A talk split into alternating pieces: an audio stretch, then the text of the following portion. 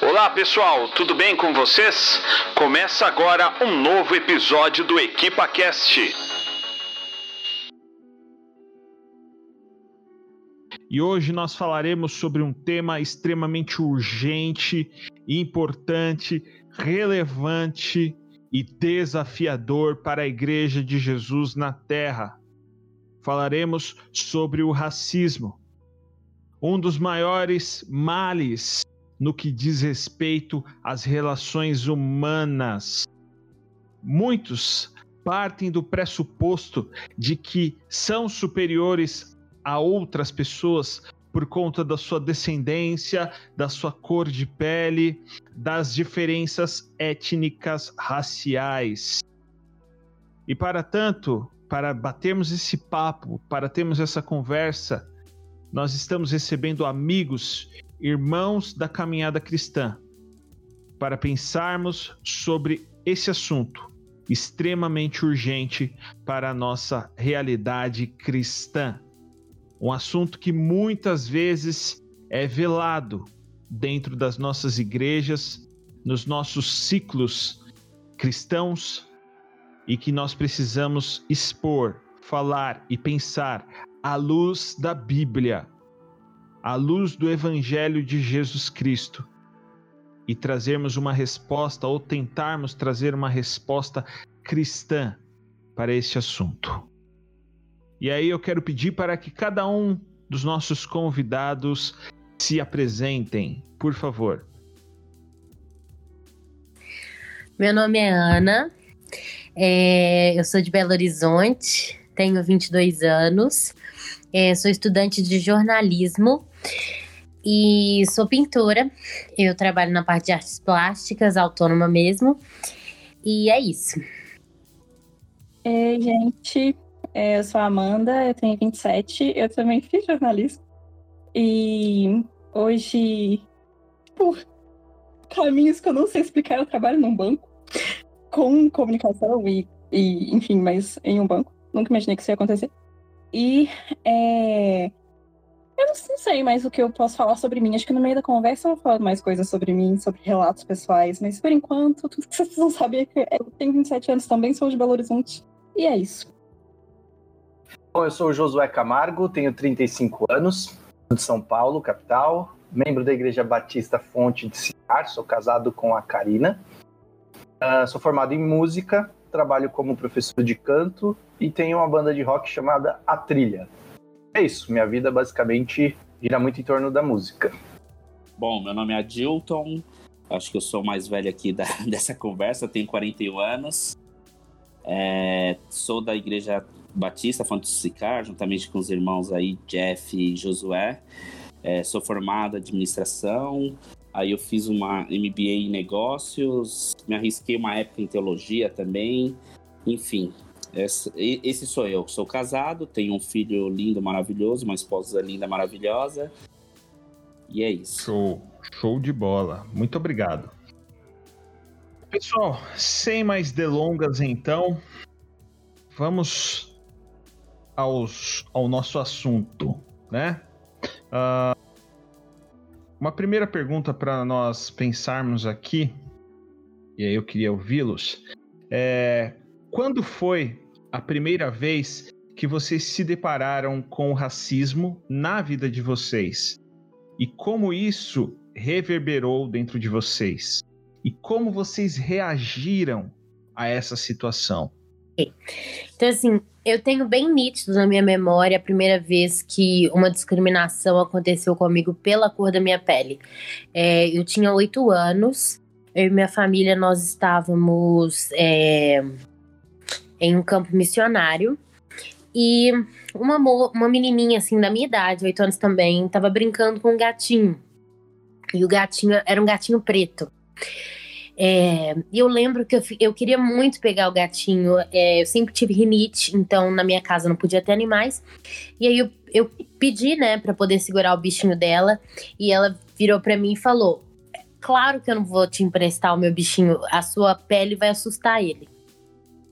E E eu lembro que isso me causou um desconforto muito grande. É, eu entendi o que ela falou, mas eu não entendi por que, que ela tinha falado aquilo. Então eu fui atrás dos meus pais, né? E perguntei para eles, né, o que, que que era aquilo. Então foi a primeira vez que eu tive a conversa sobre racismo e, e que isso acontecia muito e provavelmente aconteceria muito ainda comigo. Então foi, foi assim, eu, eu tinha oito anos e eu lembro bem, foi a primeira vez, não a última. Mas essa foi a história. Vou falar aqui então. É, eu não, não.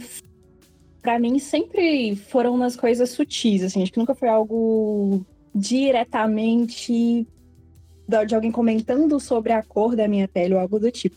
Eu lembro que quando eu tava na escola, assim, não, não lembro que série exatamente, mas devia ser lá pela quinta, quarta série. E naquela época, eu, minha mãe alisava meu cabelo. E o cabelo, quando você alisa seu cabelo, ele não fica aquela coisa assim esvoaçante, como de, de quem de fato tem cabelo liso.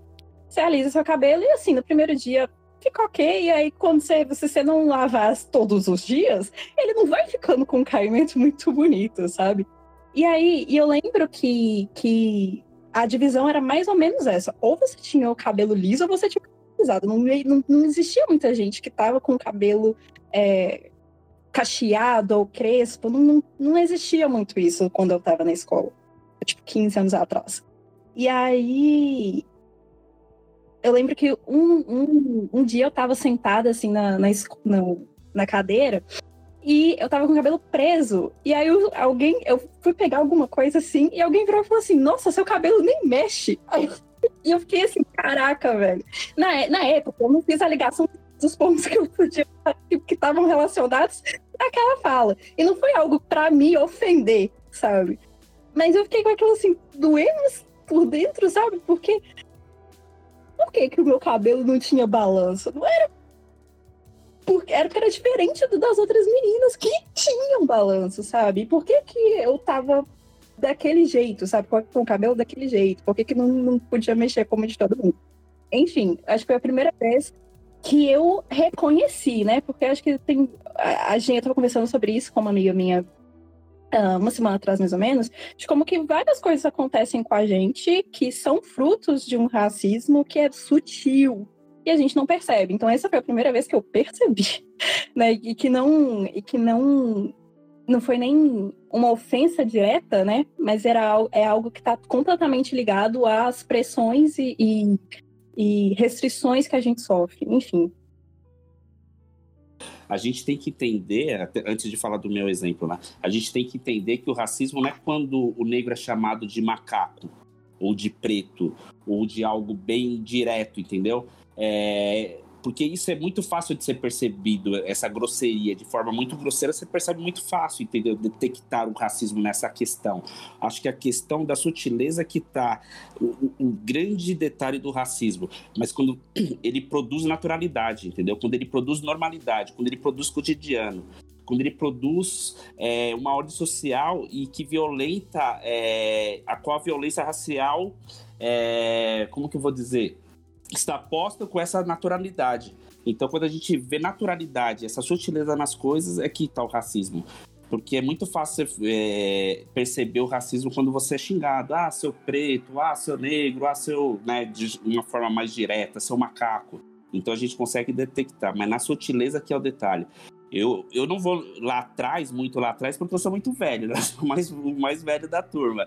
E, então, eu acho que eu, eu prefiro trazer uns casos mais recentes. Eu vou trazer um que, assim, que foi muito recente, cara. Foi no final do ano que eu acho que esse, acho que foi o que mais me marcou.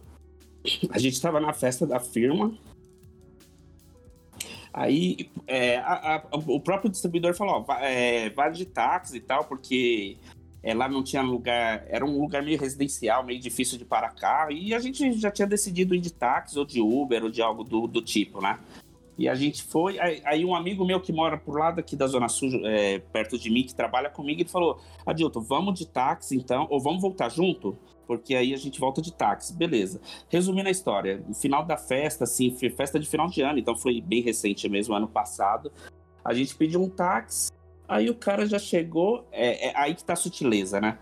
Aí a gente saindo da festa, veio um táxi, um motorista branco, e eu, esse meu amigo também é negro, né? Por coincidência, na minha empresa ele também é negro, então é, foi interessante nessa questão. Ele, eu sentei na frente, que eu não gosto de ir atrás, por eles motivos, e ele sentou atrás, e a primeira coisa que o motorista perguntou foi o seguinte: Ô, oh, vocês estavam fazendo um bico de segurança?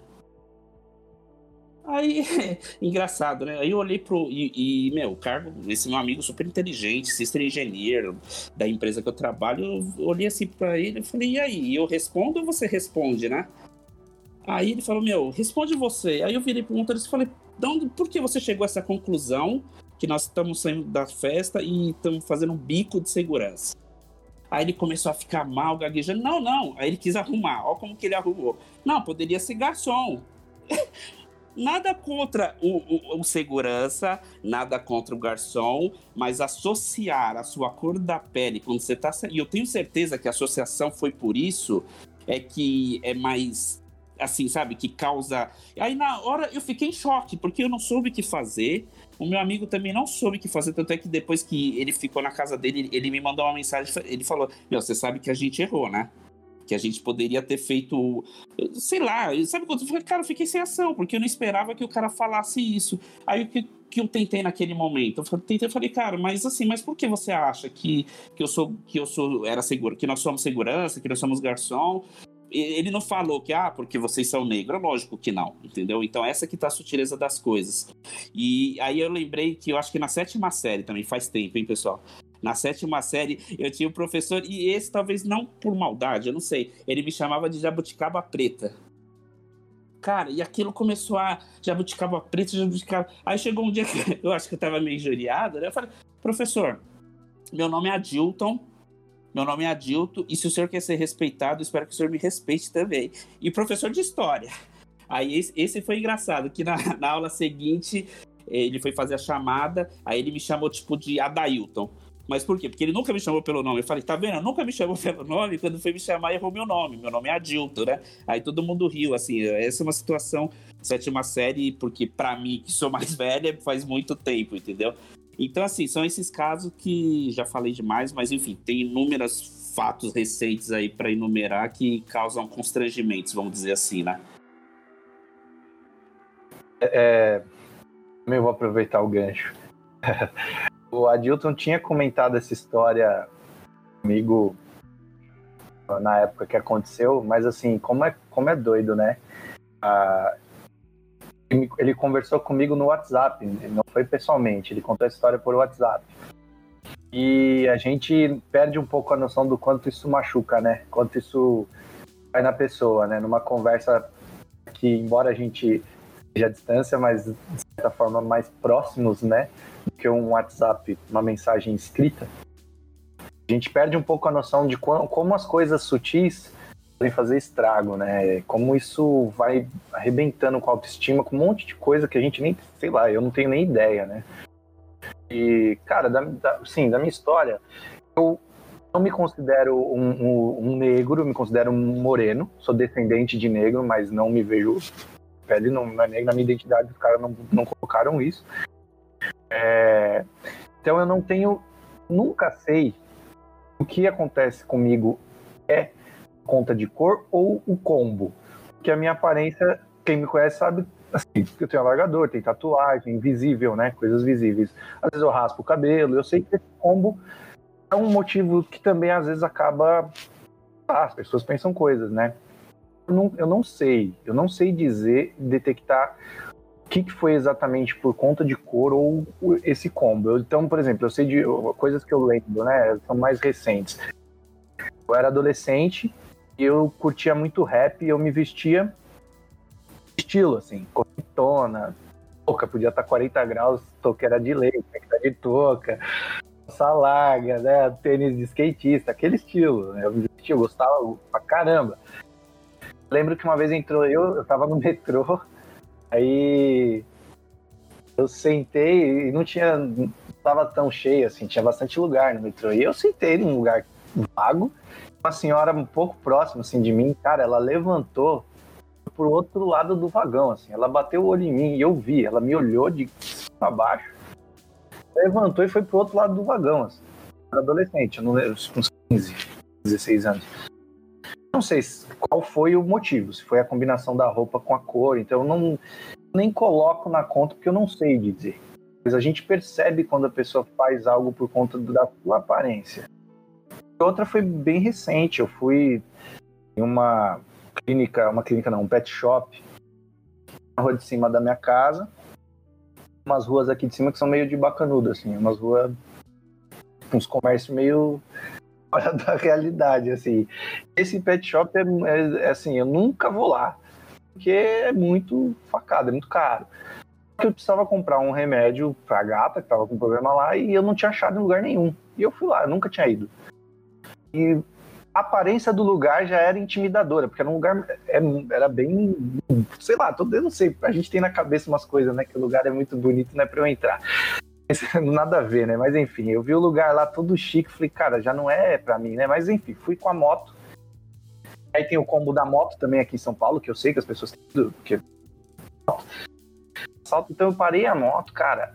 Eu até brinco com a Karina, eu conto essa história pra ela e dou risada, porque era uma senhora branca, né?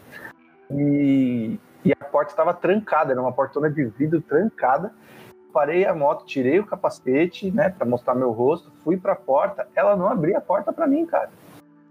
Eu não abria a porta, ela me viu, ela me olhando e não me, assim, quase não me deixou entrar. Eu tive que falar para meu, eu quero comprar um remédio. E aí ela deixou entrar e beleza. E um remédio caro pra caramba, assim, sabe? Fui forçado a comprar lá, porque não tinha todo lugar. Mas no meu caso eu não sei, assim, de verdade, se a pessoa faz isso por conta da cor da minha pele, porque eu sou um brasileiro comum, assim, é uma cor, pô. São Paulo, pelo menos, né? Tem, tem um monte de gente morena, assim, da cor da minha pele, não tem muita diferença. Então eu não sei, cai nessa coisa da, da somatória de coisas na aparência, né?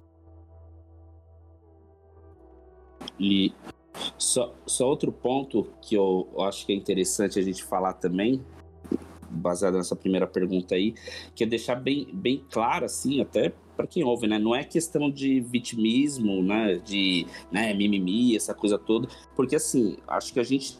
O, o, que, no, o que cura, o único remédio para trazer cura para a alma em relação ao racismo é o evangelho, entendeu? Então, isso está bem consciente, eu acho que na cabeça de todo mundo. Nós temos consciente que nós somos feitos a imagem e semelhança de Cristo, de Deus, de Cristo. Então, nós, nós temos é, que diante de Deus não existe nenhuma raça superior à outra. Então, isso está bem claro. Então, quando a gente está aqui compartilhando, até de, né, de, de momentos é, desagradáveis que a gente passou, mas é com leveza, é, é, porque a gente crê o nosso papel em Cristo, a gente conhece a nossa linhagem em Cristo, a gente sabe que foi um sangue que, que nós fomos comprados por um sangue por um sangue de Jesus e não só nós, toda a tribo, tribo, língua, povos, nações foram comprados por esse mesmo sangue. Então essa é a nossa convicção. Então isso que nos traz esperança e paz. Agora o que a gente espera é que todos tenham essa mesma convicção, né? Então acho que é por isso que vai essa conversa. Então é só para deixar claro esses pontos. Gente, só uma coisa antes da gente passar para o próximo ponto, que o Josué terminou falando disso, né, de que é, ele é um, um brasileiro comum. É, quando eu estava, há uns cinco anos atrás, eu estava fazendo intercâmbio e era bem no, no norte dos Estados Unidos, quase fronteira com o Canadá, assim, em Detroit. E lá, ou você é branco ou você é negro. Não existe uma divisão assim, sabe?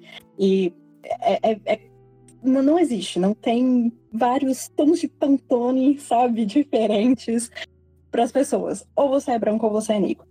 Aí começa-se até as crianças birraciais, né, os adolescentes e tal, pessoas mais jovens, mas basicamente assim, ou você é branco ou você é negro, ponto.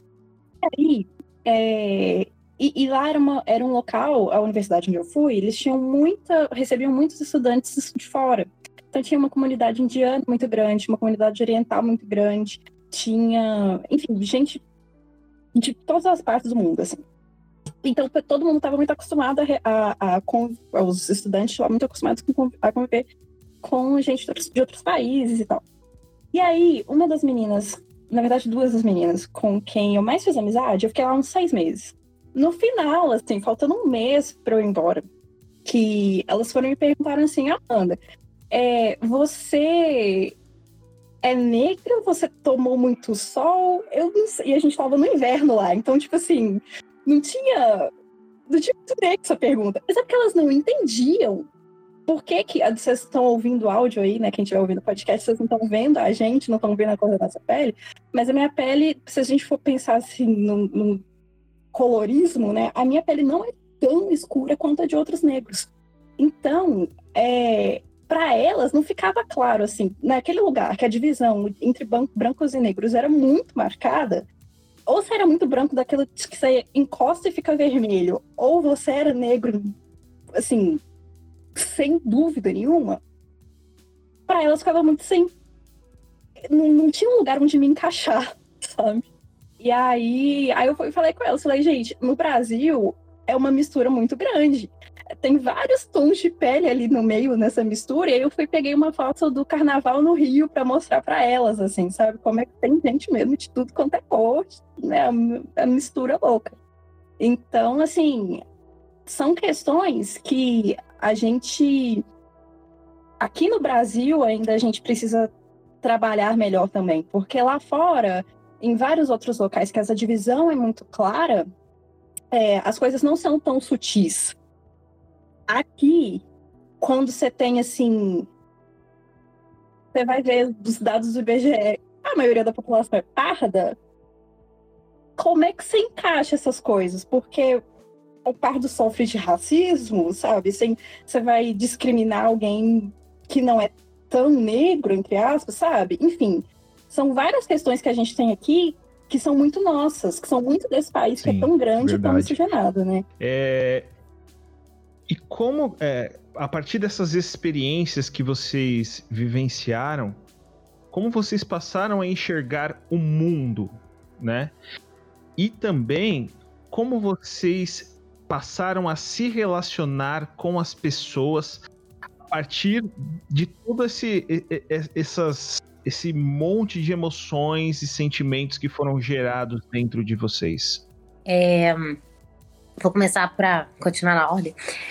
É, a partir dos, dos vários episódios que eu tive, é, que eu me deparei, né, com racismo, é, aconteceu na escola, na rua, é, no trabalho, aconteceu é, em família, não no meu círculo familiar menor, né, que é meu pai e minha mãe, mas aconteceu com parentes meus que é, não são negros.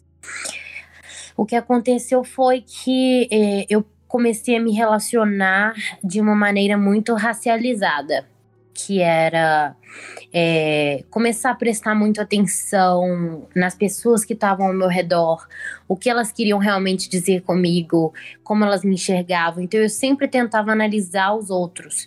E eu não vejo isso de toda forma negativa. Eu acho que me ajudou muito até mesmo a sobreviver. É, mas é um, ninguém deveria ter que viver assim, né? Ninguém deveria ter que viver assim, é, sempre se preocupando se você vai ser discriminado, se você vai conseguir entrar numa loja dessa vez e, e ficar na loja, né, sem a pessoa te perseguir praticamente te tirar dela.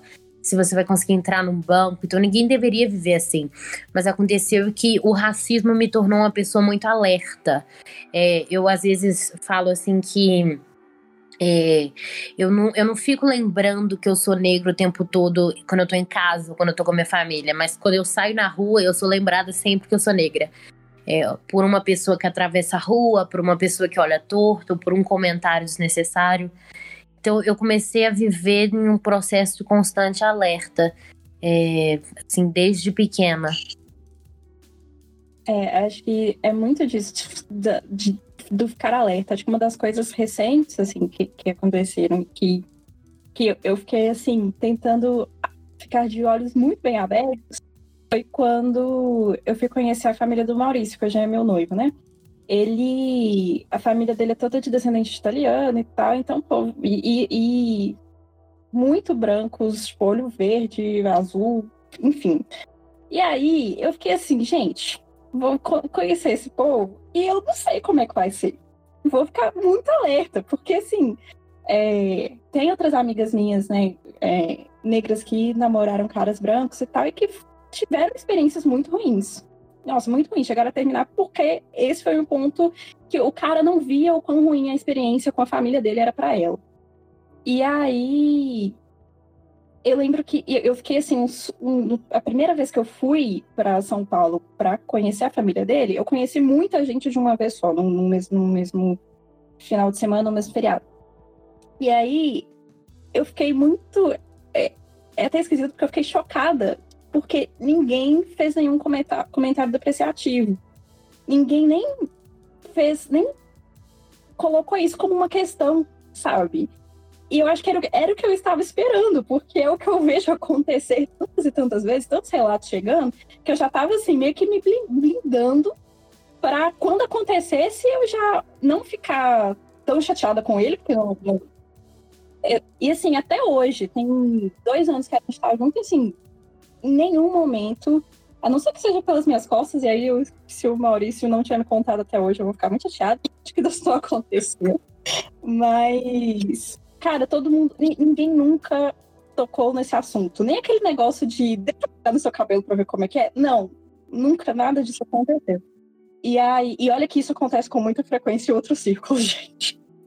E aí, enfim, é, acho que esse, esse alerta é um negócio muito, muito ruim, porque você sempre espera que alguma coisa vai acontecer, sabe? E aí, é, eu acho que nisso de como como essas experiências passam a mudar a forma como a gente vê o mundo, eu lembro que, assim, acho que desde que eu entrei na faculdade, assim, que, que eu, alguém perguntou, eu, eu vi essa pergunta em algum lugar e isso mexeu muito comigo. Quantos professores negros você já teve? E aí eu, lembro, eu percebi que até aquele momento eu não tinha tido nenhum professor negro na faculdade, acho que eu tive um só. E como é que em vários lugares você olha em volta e você é a única pessoa negra? E aí, isso acontece, por exemplo, no meu trabalho. No time que eu trabalho, que tem umas 15 pessoas mais ou menos, eu sou a única pessoa negra, não tem mais ninguém. Então, e, e isso, sério, isso se repete em vários, vários lugares. Vários lugares por onde eu passei, ou eu era a única, ou só tinha eu e mais um, sendo que, tinha, sendo que o time era. tinha uma quantidade razoável de pessoas, sabe? E você vai vendo como que é mais difícil para que pessoas negras acessem certos tipos de locais. Por que que isso acontece? Sabe? Por que, por que, que tem que ser assim? E eu acho que eu comecei a, a me forçar a buscar oportunidades que eu via que não não não estavam sendo acessadas, sabe? Que, tipo assim, não era aqueles. O, por exemplo, uma, uma, um outro, outro local que só tinha eu como a única negra. Fui fazer um treinamento de jornalismo da, da Folha umas 10, 15, 10, 12 pessoas mais ou menos também, não, só tinha eu de negro. E, tipo assim, 12 pessoas no Brasil e só ter uma pessoa negra é um negócio meio bizarro, sabe? E é, eu fico tentando também não tornar essa discussão só sobre eu ser a pessoa negra da sala, sabe? Porque isso também é péssimo, porque eu quero ser a pessoa que tá ali não porque ela é negra, mas porque eu sou boa no que eu faço e eu tô ali porque eu merece esse lugar, tanto quanto várias outras pessoas negras merecem estar ali e ainda não estão. Sabe? Enfim, é mais ou menos isso. Acho que é, é muito de ficar alerta e entender que aquele pode ser um lugar para você também. Falando um pouco, acho que eu nunca fui armado em determinadas situações, mesmo porque, de verdade, meu trabalho, os acessos que eu tenho, se for para falar assim, quem me conhece sabe, eu consigo entrar e sair em muitas situações da vida, em muitos guetos diferentes, em muitas, sabe, eu vou assim, eu vou comer a coxinha de um real, mas também eu sei comer a coxinha de 20, entendeu? Então, assim, eu acho que isso nunca pegou, mas eu já eu, eu mas eu comecei, mas eu, eu comecei há muito tempo fazer o exercício esse justamente esse exercício do pescoço de olhar ao meu redor, entendeu?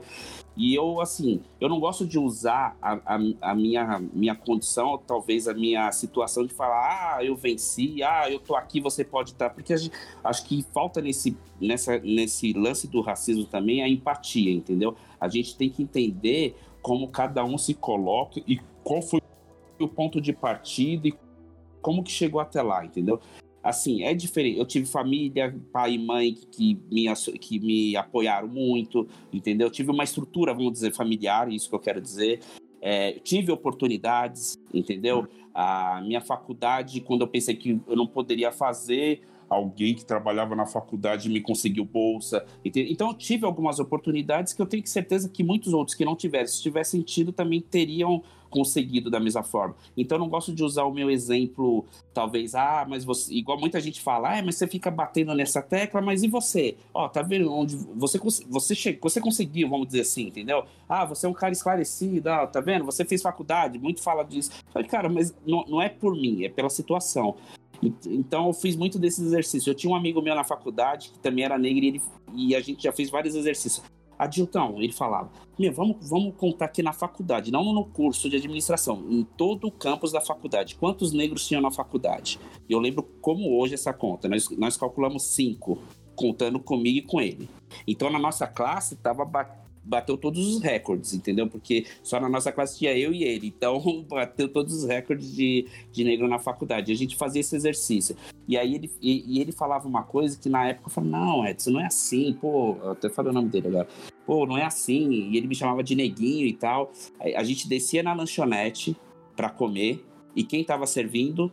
A gente eram os negros. Aí ele fala, tá errado, é, eles tinham que estar tá aqui estudando, eles não teriam que estar tá no, no, no papel de servir, entendeu? Então acho que hoje a minha questão não é assim, Lógico que pode, eu acho que o negro tem que buscar, sim, conhecimento, tem que estudar, tem que ir atrás, mas a gente tem que analisar o ponto de partida, e o ponto de partida é diferente, os privilégios são outros. Eu acho que isso que a gente tem que levar em consideração, entendeu? É, a questão não é só de, ah, se você pode, eu tudo posso. Até repercutiu aí um vídeo de um, de um músico aí, de um cara produtor de, de música gospel aí, né?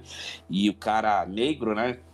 E ele falando um monte. Primeiro que já me ri todo da forma que ele falava, né? Faltava empatia, faltava cristianismo ali na, na fala dele, né?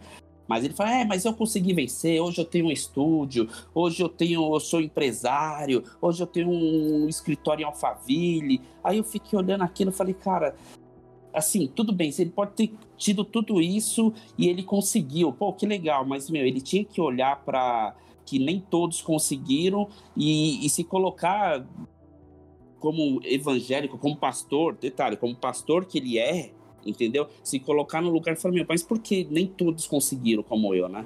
Porque nem todos chegaram aqui. E, e esse discurso me irrita, assim, às vezes, entendeu? Tipo, ah, é, as oportunidades são as mesmas, a gente ouve muito falar isso, as oportunidades são as mesmas. Não, não são as mesmas, entendeu? Infelizmente, não são. Por exemplo, a gente entrar aqui no, no ponto de cota, por exemplo, a gente vai ter vários pontos de vista, mas quando, por mais que o cara chegue lá numa faculdade, numa USP da vida, e começar a estudar sabe, na faculdade, quando você começa a fazer, eu fiz administração e tinha muito cálculo. Meu, tinha gente que não sabia matemática, mas era princípio básico. Então, se o ponto de partida é diferente, meu, lá na frente vai ter defasagem, não tem como alinhar esses pontos. E esse é um ponto que aí é o lance do tal racismo estruturado, o pessoal, enfim. É, eu acho que é um ponto que ia ser analisado sim, entendeu? Eu falo demais, gente, desculpa aí. Não, que é isso. É importante, ué. É, é um bate-papo. Vamos lá. Agora é o Josué. Cara, é... minha parte, acho que eu me tornei mais. Deixa eu ver como é que eu vou descrever isso. Acho que eu tento sempre mostrar que eu não sou uma ameaça. Tô sempre querendo mostrar isso é uma preocupação real mesmo. Eu saio de casa, é, vou, por exemplo, passear com a cachorra noitão, que eu gosto de sair bem tarde, né? E praça aqui sempre mostrar de alguma forma que eu não sou uma ameaça para ninguém. Às vezes a pessoa tá chegando do trabalho, vai guardar o carro e eu tento mostrar que eu não tô na maldade na rua. Eu não sei nem explicar direito como eu faço isso, mas eu, às vezes eu desvio o meu caminho, eu mudo a rota quando eu vejo que alguém tá parando o carro, por exemplo, para não ter que passar na mesma calçada que a pessoa tá, para ela não desconfiar, não olhar torto, nada. Loja a mesma coisa um sentimento estranho que tem às vezes é de ir num lugar que é mais chique, assim, mais caro e não me sentir à altura do lugar. sempre me senti aquém do lugar, isso rola. É uma coisa que tem lutado com isso assim, não, cara, poxa, todo mundo tá na correria, ralando e trabalhando, e beleza, posso estar tá aqui como qualquer outra pessoa. Acho que isso, essa coisa de, de você marginalizado de alguma forma pela aparência, acabou, no meu caso, me levando para esse lado de não de mostrar que eu não vou, não sou um perigo. Não sou um perigo. Até a moto traz muito isso, né? É muito comum de moto, muito comum. Várias vezes quando não estava na quarentena, na época o culto era à noite na igreja, eu parava na Avenida 23 de Maio, uma avenida região norte e sul de São Paulo, é uma avenida muito movimentada sempre, né, em qualquer hora. Eu e a Karina, então uma moto com dois garupas, com, com duas pessoas, né, com garupa. Cara, eu parei uma vez no lado de uma Mercedes, o cara avançou o farol. Não pensou duas vezes, ele avançou na 23. É maior movimento, assim. É de noite, às 9 horas, né? Então, fala, pode falar. Não, não, eu ia pegar. E esse ponto, assim, é, não posso. Assim, o cara não te viu, né? Essa é a verdade. O cara não te sim, viu, sim, o cara não sabe. É, é, é, aí é mais, é, sei lá, não sei se também é isso. É mais por uma questão, o cara fugiu por uma questão de segurança, né? Público, o cara, meu, deixou que dois caras numa moto, né, nem sabe que a Sabia. cara de trás era sua esposa, né? Porque só viu o capacete e, e é uma questão de segurança. Agora, o, o pior de tudo isso é quando a pessoa vê não numa moto, vê alguém andando, vê um negro andando e atravessa da rua porque. Mano, o que você viu na pessoa? Não, ele é, ele é negro, então ele tem. Então, essa é a questão que mais pega também. Não, eu não tô desvalorizando esse fato que, é que foi o que você sentiu. Eu tô querendo com, compor mais, mais é, uma base para você dizer o seguinte: meu, não me viu, vai, vamos dizer assim, passou, o cara foi uma questão. Agora imagine você tá andando e a pessoa mudar de calçada, ou segurar a bolsa mais forte, ou acelerar o passo, porque vê com todas as caras o negro, entendeu?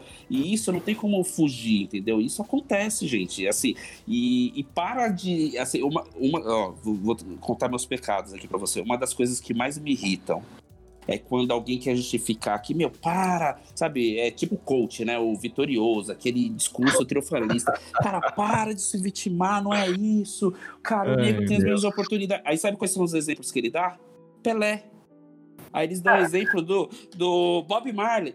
Nesse dia da rede social, é, das redes sociais, ele falou: veja só, se Pelé estivesse olhando para a situação da, da, da cor dele, Veja só se Bob Marley, eu comecei a olhar, cara, o cara não tem noção que a gente é 53% de uma população, hoje a maioria negra, e o cara me consegue dar três exemplos de caras que foram sensacionais. Aí hoje eu recebi até o um vídeo que viralizou, que é antigo, fiquei sabendo que é antigo, que do Chris Brown, Chris Brown, que ele fala assim: Meu, eu tenho uma mansão de não sei quantos milhões. Nessa vizinhança mora eu, de negros. E, e, e, a vizinhança tem mais de sei lá quantos habitantes, 200 pessoas morando. Mora mais de negro. Mora eu, Ed Murphy, é, Jay-Z e mais alguém, cara. É um cantor de. Agora eu esqueci. Mas veja só, Jay-Z, fenômeno, né? É, Ed Murphy, sem palavras, né? Então ele falou. E sabe o branco quem é? Aí ele brinca. É um dentista. Nada contra o dentista. O que, o que ele quis dizer é o seguinte: não é nem o melhor dentista do mundo, entendeu? Tipo, aí ele quer dizer assim, para um negro morar naquele bairro, o cara tem que ser o melhor, cara. O cara é o Jay-Z, o cara é o Ed Murphy, e isso eu achei engraçado, assim, acho que até um, um stand-up que ele faz e tal, mas eu achei engraçado ele falar o seguinte, se você for negro, você tem que ser o melhor pra estar tá ali, entendeu? Porque ali são quatro negros e os quatro são o melhor no que fazem no mundo, entendeu? E, o, e os outros brancos, um é dentista, ele brinca com essa questão, né? E me, aí ele brinca, e mesmo assim não é o melhor dentista do mundo, entendeu? Nossa. É, cara, esse negócio é realmente não é não, não sai do mesmo ponto, né? É sempre, esse negócio de, de, na faculdade é cruel. Você contar quantas pessoas tem. É, na minha pós-graduação, na especialização, né? Que não, é nem, não foi nem o mestrado que eu fiz, eu era o mais escuro da turma, de cor de pele. Eu era o mais negro. E, entre nós aqui, a minha pele era mais clara. Assim. Então, do Jack é que é árabe, né? Que é outra nacionalidade. não conta. Mas assim, brincadeiras à parte, assim, é, é doido isso, cara, porque não era, não, assim, a gente tem um problema muito grande aí, né? É o que você falou, a cota e, e, é só a ponta aqui. É. E a preocupação aí Aí, desculpa se eu tô falando demais, mas a preocupação, não. aí eu estendo também, não é só pro negro, é pra população pobre, são os marginalizados, entendeu? E aí, se a gente for também, porque sempre de novo, quando a gente vai falar da questão, não é uma disputa de quem é mais discriminado, de quem sofre mais na rua, não. Se o pobre também sofre, vamos sentir a dor dele, vamos trazer o evangelho para ele para trazer cura também, entendeu? Não é uma briga de quem é o pior da, na, na, na, na no sistema sistema, entendeu? Ah, o racismo, o negro é o pior. Não, o pobre sim sofre também. Mas quando, quando sai do mesmo ponto de partida por um policial, o branco, branco da favela e o negro da favela, e passa lá na avenida e a polícia para, sendo dos dois pobres morando na favela, o negro é o cara que vai ser mais confrontado, vai ser o cara que vai ser parado pela polícia. Esse é o ponto, entendeu? Agora, é claro, meu, o pobre é marginalizado, o pobre tem um ponto de partida diferente. Temos que olhar para a questão. A Bíblia manda, manda a gente olhar para a questão do pobre, daquele que é necessitado, entendeu? É claro, é óbvio, mas assim, de novo, não é defendendo quem é mais ou quem é menos, mas é defender que as dores, né? A gente tem que tomar as dores. E não é só porque eu sou nem falar, não, mas o pobre é, são outras dores. Não, são dores também que eu sei que são cruéis, entendeu? Mas o, o racismo a gente precisa pensar também. Com certeza, e essa é a nossa proposta aqui hoje, né? É pensar sobre esse assunto e darmos vozes e, e refletirmos e chegarmos a, a, a, um pensamento bíblico da coisa, né? Uma abordagem bíblica, uma resposta bíblica diante desse cenário né, histórico, maluco que, que vivemos sempre, né? É, e aí, pensando aqui, quando Cristo alcançou cada um de vocês, como vocês passaram a enxergar e a viver essa questão da luta contra o racismo? É, então, eu nasci em lar cristão e o primeiro encontro assim que eu tive com Deus, eu, eu me lembro até, tem foto. É, eu devia ter uns seis anos assistindo um filme de Paulo e eu lembro de, que, de desejar ter o mesmo Deus de Paulo. Então ali começou assim a minha trajetória, foi apresentada na igreja. E então eu sempre vivi certa certa da minha fé. Isso nunca foi uma dúvida para mim. Mas quando eu tive os meus primeiros episódios com o racismo, quando eu cresci lá por volta dos meus 15, 16 anos, eu eu me senti muito desconfortável no meu meio, não exatamente porque eu não via ninguém falar sobre racismo, porque isso era uma temática eu, eu tinha muito em casa, mas porque eu, eu sentia que, é, além de eu ser excluída na sociedade por ser cristã, porque eu tive muitos confrontos com ser cristã, eu também era com ser é, negra. Então, é, eu não, eu não afastei do evangelho, mas eu tive uma, uma pequena secularizada em, em, em, escolher qual das lutas eu ia lutar no momento. Então, é, eu fiquei com a luta que era mais presente, né? E até pesquisei bastante, entrei em alguns movimentos. E lá pelos meus 18 anos, eu, eu percebi que não era a melhor resposta. Então, assim, apesar de eu não ter tido, é, eu não ter me convertido mais tarde, é, eu vejo bastante, assim, duas, duas, trajetórias, sabe? Uma trajetória onde é, eu, eu sempre vi Deus como Cristo como meu salvador, mas em uma delas é como se tivesse feito um sentido diferente, que é quando eu fui libertada da minha necessidade de tornar a minha identidade secundária, que é uma identidade de fenótipo, né, que é a minha cor, eu, eu percebi que eu não precisava levar isso como identidade maior na minha vida, minha essência, né, que a minha principal identidade era Cristo. Então, quando eu entendi isso, a minha forma de lidar com o racismo, né, ela mudou completamente. Tanto para eu entender, assim, é crime por quê? Porque me trata diferente de uma outra pessoa. Mas é, é pecado por quê? porque fere a própria imagem do Criador. Então, quando eu consegui entender isso, mudou completamente a minha forma de enxergar as coisas. Porque, como pecado, é, é igual aos meus outros pecados, é igual os pecados dos outros. Então, é como se o, a carga que eu tinha de ser discriminada na sociedade, não que ela baixasse, mas que ela parasse de doer tanto.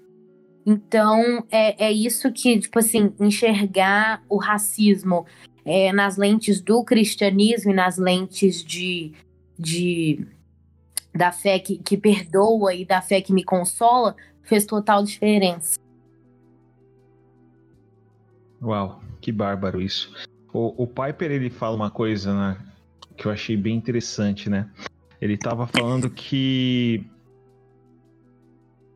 o, o primordial, em primeiro lugar, quando nós olharmos para as pessoas, o que nós precisamos enxergar nelas é a imagem a qual elas foram criadas. Né? Antes de nós olharmos cor de pele, tipo de cabelo e afins, a primeira coisa que nós precisamos olhar em qualquer indivíduo é que este indivíduo foi criado à imagem de Deus.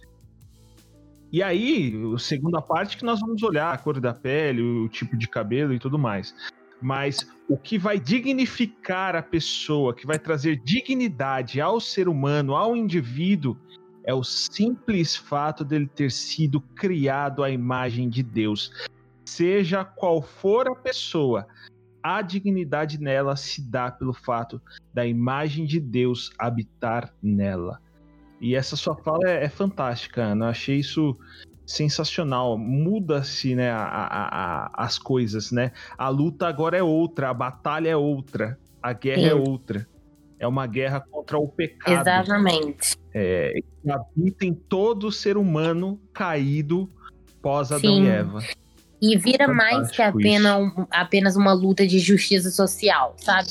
Vira isso, uma luta é, de fazer exato. a justiça na terra é, como uma sinalização do reino e não como simplesmente a Exato. minha dor e as minhas experiências. Então muda realmente. Gente, maravilhoso, Ana. É exatamente esse caminho. E assim, para mim, eu, eu meu, meus pais começaram a ir para a igreja quando eu tinha uns 8, 9 anos de idade.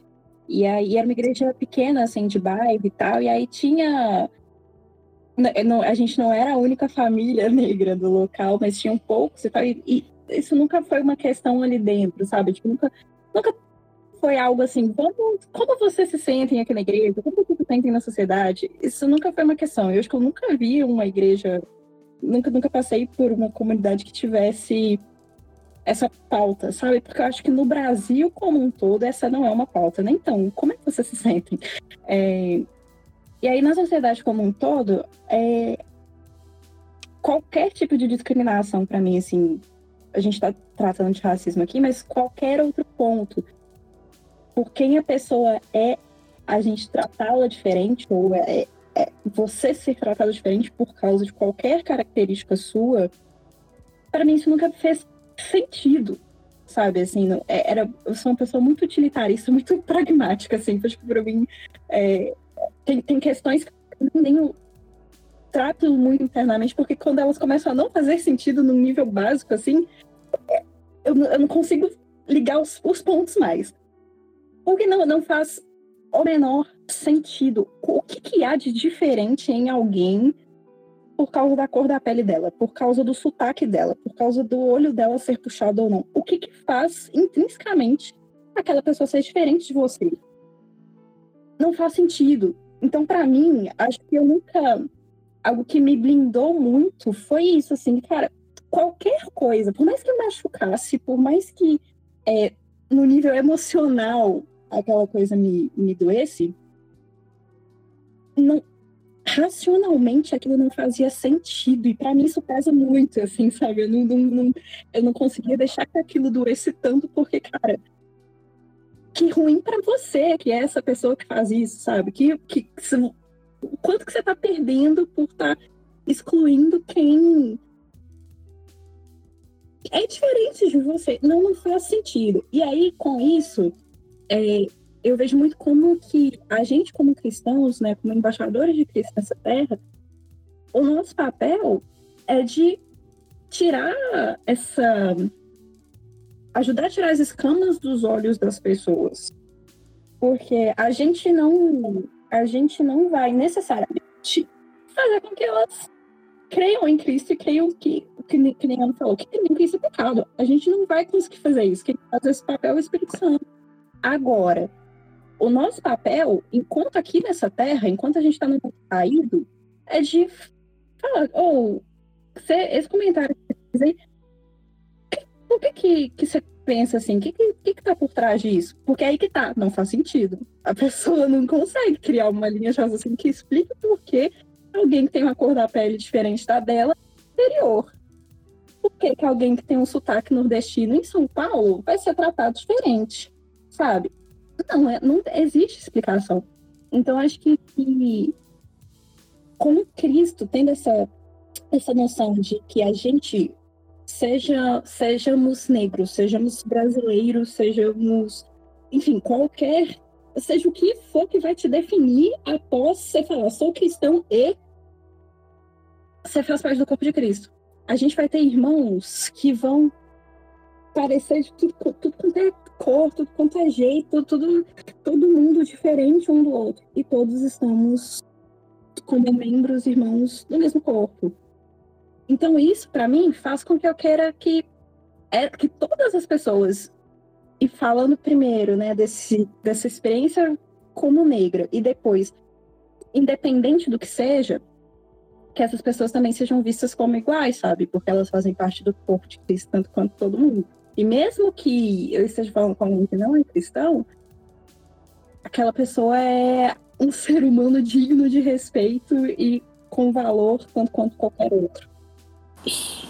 Cara, acho que já foi falado meio que tudo, né? Por isso que lá no começo eu até tinha falado sobre isso, sobre não é, a gente cita exemplos, né? Então, deixar bem claro que não é, não é sobre os nossos exemplos, né? Acho que a ótica que Exato. nós vemos hoje, a questão racial, acho Exatamente. que tem que ser na Muito ótica bom. do evangelho. E somente o evangelho de Jesus Cristo consegue trazer cura para a alma, trazer liberdade, né? Sermos realmente libertos, né? Eu acho que outra questão que até Piper fala muito bem que o fracasso em amarmos uns aos outros tem raízes com o nosso pecado, entendeu? Lá atrás, na nossa queda.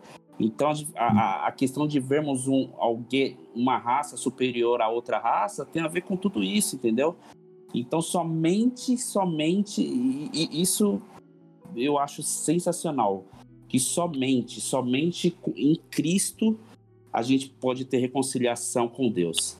E somente quando nós tivermos esse coração reconciliado com Deus, nós somos capazes de buscar uma diversidade, uma harmonia é, que exalte a Cristo, entendeu? Porque eu acho que quando a gente fala de racismo na igreja, a gente tem que trazer algo que exalte a Cristo. E Piper usa isso, né? A diversidade e a harmonia que exalte a Cristo. Então, eu acho que, assim, em resumo, tudo isso que foi falado, lindo, e eu acho que essa é a ótica, a gente ser é, buscar essa reconciliação com Deus, que lá atrás, lá na queda, a gente perdeu, né? Então foi aí que a gente foi o fracasso de amarmos aos outros aconteceu ali e essa reconciliação com Deus a gente possa trazer essa diversidade aí, harmonia que exalte a Cristo. Acho que em, em resumo, acho que é isso aí. E assim, eu acho, eu acho que, sei lá, eu, eu talvez tenha um, um, filho aí, eu, come, eu comecei a pensar muito, acho que de uns anos pra cá, depois o filho nasceu, tá com cinco, a gente pensa muito nisso, no que ele vai passar, né? E a gente quer evitar, né? Quer pôr na nossa bolha, pô, tomara que ele não sofra isso que eu sofri. Mas assim, filho, você vai sofrer, vai passar por isso. Acho que a ideia é ao contrário, é mostrar Jesus nele para quando ele passar por isso, ele ter a resposta do evangelho, né? Então, encorajar também a todos buscar essa, essa harmonia, essa diversidade e que exalte a Cristo. Eu acho que a nossa vida tem a ver com isso. Show. É, e, cara, pensando em Jesus, ele foi o cara que já arrebenta com qualquer preconceito, né? Porque todos, o, né? povo, o povo judeu, o povo judeu, eles tinham uma dificuldade né? Uma dificuldade histórica que, pelo fato deles terem sido escolhidos por Deus para serem seu povo, né? Uma nação santa, o que, que eles fizeram? Eles acharam que ali havia uma exclusividade, né? O, o, que eles eram especiais por conta disso. Mas Deus os separou das outras nações para que eles fossem bênção para as outras nações e não para que eles se achassem, né? Nisso tudo. E aí o que que acontece? Nessa ideia deles de se acharem demais, eles vão ser aquele, aquela galera completamente racistas, né? Eles são racistas de fato, né? É, é ao longo da história era muito difícil você ver, é, e a Bíblia vai nos mostrar isso, o, os, o povo judeu se relacionando com outros povos, se relacionando socialmente, né? Eles tinham um certo de relação comercial, né? E aí, até mesmo nessas relações comerciais, eles se sentiam mais do que os outros povos a ponto de querer o que? Ah, eu posso tirar um proveito disso, porque essa galera que eu estou me relacionando aqui comercialmente são inferiores a mim. Né? E aí, no contexto do, do, do Novo Testamento, isso vai ficar muito claro, esse racismo, com os samaritanos. Né? O que eram os samaritanos? Samaritanos eram judeus híbridos, não eram judeus de fato, né, puro sangue, né? Não eram judeus, judeus raízes. Né? Porque lá, 600 anos antes de Cristo, o que aconteceu? O, o povo judeu foi levado cativo para a Babilônia, e aí o que, que os babilônios fizeram? Trouxeram outros povos para ocuparem a região de Israel, a Palestina ali. E aí aquela galera que veio de fora se relacionou com os judeus que ficaram, e aí nasceram os samaritanos. E aí, o que, que acontece lá em João, né, no Evangelho de João, que deixa bem claro ali? Jesus tem um encontro com uma mulher samaritana e vai conversar com ela. Os discípulos ficaram é, estarrecidos com aquilo né? Assustados com aquela situação. E aí depois Jesus também vai contar uma parábola aonde o quê? O herói da parábola era um samaritano que socorreu um judeu que havia sido espancado e roubado e tinha sido deixado largado no meio do caminho. Olha a ótica de Cristo com relação a esse assunto. Ele arrebenta com qualquer racismo. Não há racismo né? Não há racismo na ótica de Cristo, não há racismo em Cristo, porque uhum. todos pecaram, todos uhum. pecaram e foram destituídos da presença, da glória, do relacionamento com Deus e a necessidade de um Salvador para religar o ser humano a esse relacionamento. Uh, cara, acho que todo mundo aqui com a questão da identidade, isso é um ponto de, de virada, né? Quando a gente tem também nasci em lá cristão, né? Mas tem esse, esse ponto de entender mesmo, né? Do, do evangelho cair no seu coração e você entender que a sua identidade está em Cristo. É, então, aquele texto de Gálatas, é, Gálatas 3, 28, né? Não há judeu, nem grego, escravo, nem livre, homem, nem mulher. Todos são um em Cristo Jesus, né? Esse texto é lindo, é lindo porque mostra bem essa realidade de tudo que vocês compartilharam aqui. Aqui uma, uma outra questão também que estava pensando aqui, o lance de você enxergar a pessoa que comete a ofensa racial, o racista, como alguém não a ser destruído, mas alguém também a ser alcançado pela graça de Deus, né? A, a ser redimido por Cristo. Isso era uma parada que quando eu era adolescente não existia no, na minha cabeça, assim, o racista eu queria destruir esse cara, eu queria porrada nele, sabe? Combater, aquela coisa na briga mesmo. De repente, é, é o que falado aqui, a gente entende que, cara, todo mundo pecador e o racismo é pecado e eu tenho um monte de pecado e Jesus me alcançou com ele alcançar o racista, né? E aqui como cristão, lance de da gente mostrar que há redenção sim. E, cara, vai ser uma tarefa árdua, né? Eu não sei os, os des, todos os desdobramentos a partir disso, mas a gente é, tem que levar Jesus para essas pessoas, né? Mostrar que sim, tem, tem perdão para esse pecado, tem cura, tem redenção para o racista, né? Como Jesus cura a gente, né, das nossas que acabaram acontecendo, ele tem cura para o racista. Amém. Uma coisa até que a Ana falou num texto que ela escreveu na semana passada, um, um texto bárbaro, que ela falou que Cristo nos livra da nossa justiça própria, né?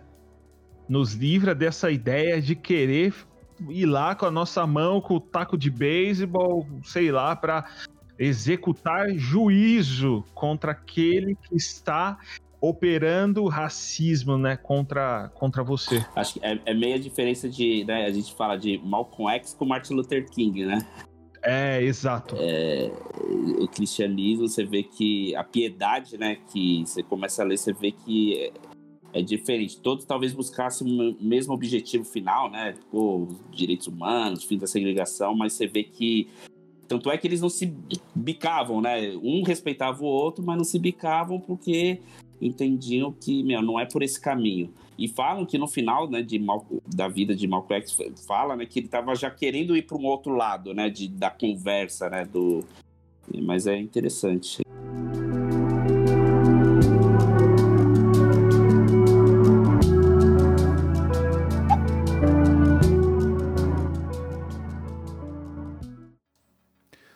Opa, vou interromper aqui este episódio para dar um recado. É, como esse episódio ficou muito longo, eu resolvi dividi-lo em duas partes.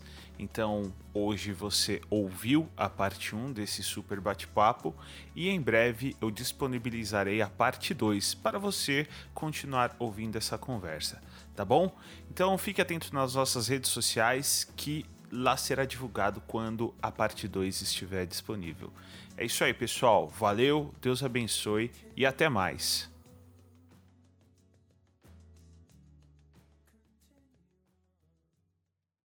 Este foi o EquipaCast.